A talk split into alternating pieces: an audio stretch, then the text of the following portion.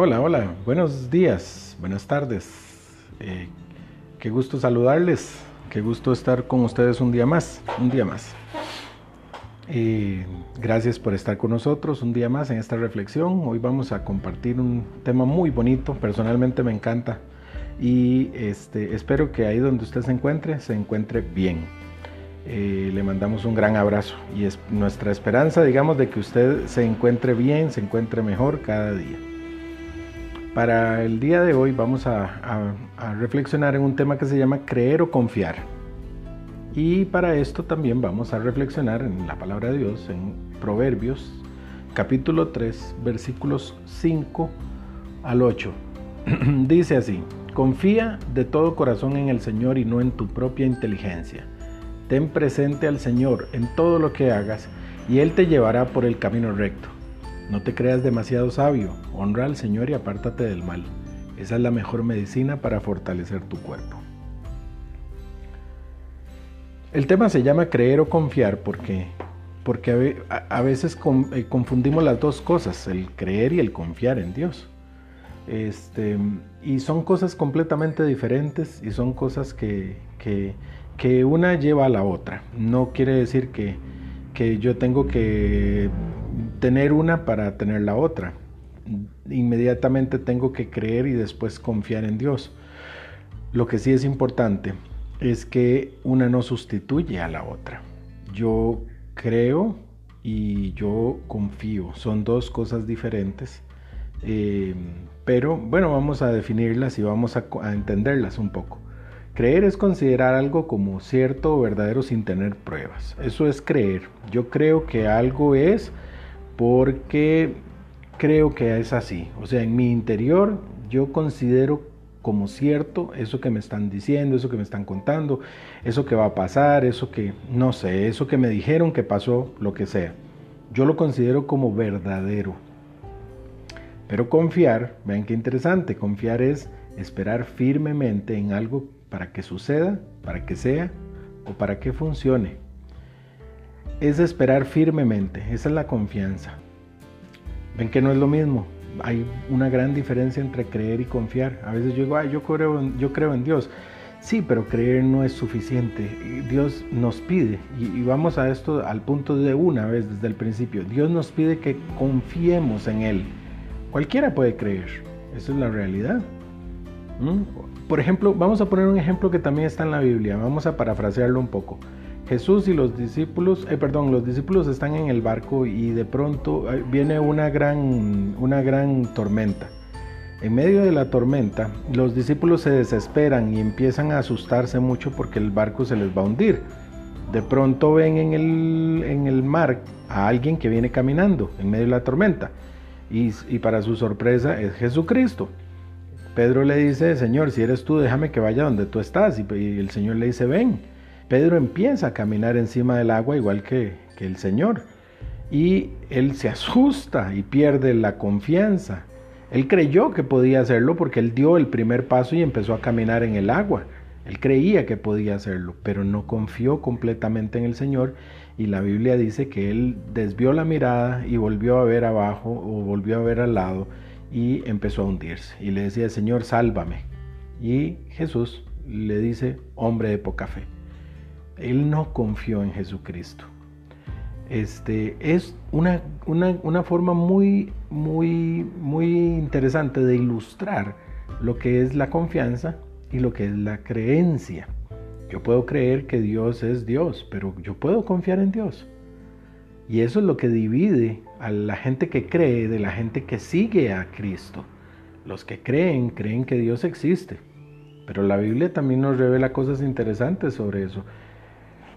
Este, creer o pensar que creemos es sencillo, es muy simple. Eh, yo puedo decir interiormente, sí, sí, yo sé que hay algo, una, una, una, una deidad, hay un Dios, hay un ser supremo, hay un todopoderoso. Y eso puede decirse interiormente que usted lo está considerando como algo verdadero o cierto. Pero es muy distinto a que usted crea firmemente que Él es real, que Él vive y que Él está con usted y que Él interviene en nuestras vidas. Esa es la confianza. la verdad es que cualquiera puede creer. En Santiago 2.19, Santiago hace una alusión muy interesante. Él dice, está bien que creas en Dios, pero los demonios también creen y tiemblan. O sea, creer en Dios no significa nada, eh, no significa gran cosa. Cualquiera puede creer, hasta el diablo cree en Dios. E, eso es algo que, que no se puede ni siquiera poner en duda.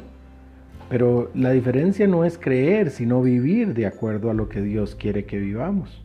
Y cuando entonces vivimos de acuerdo a lo que Dios quiere que vivamos, entonces ahí empezamos a confiar en Dios y empieza a cambiar el concepto que tenemos. Por eso yo decía que una cosa lleva a la otra.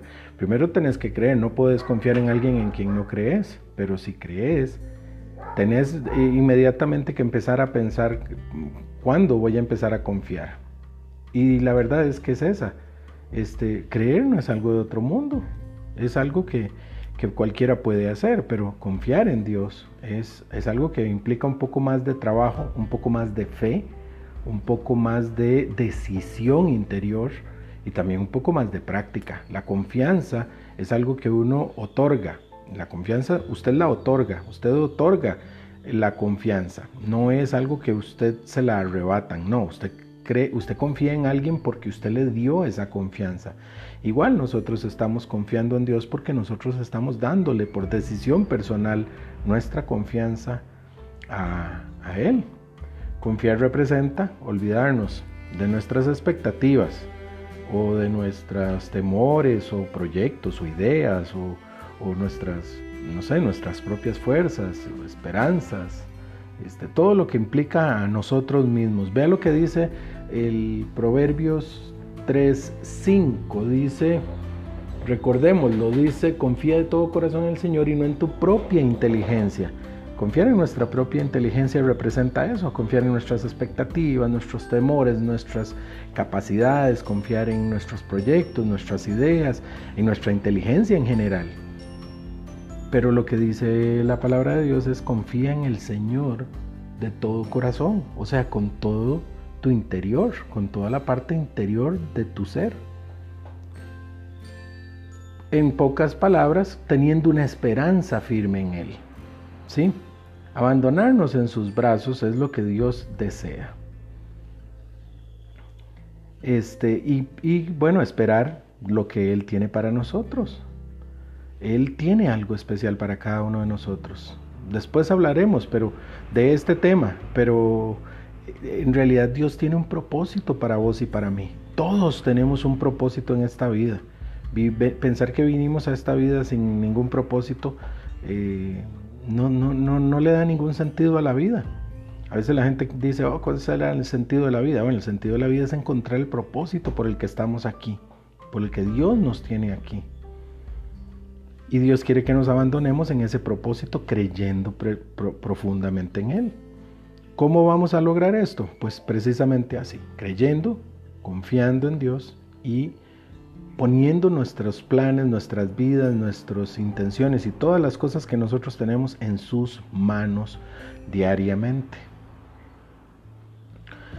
Dios nos propone diariamente una senda, un camino.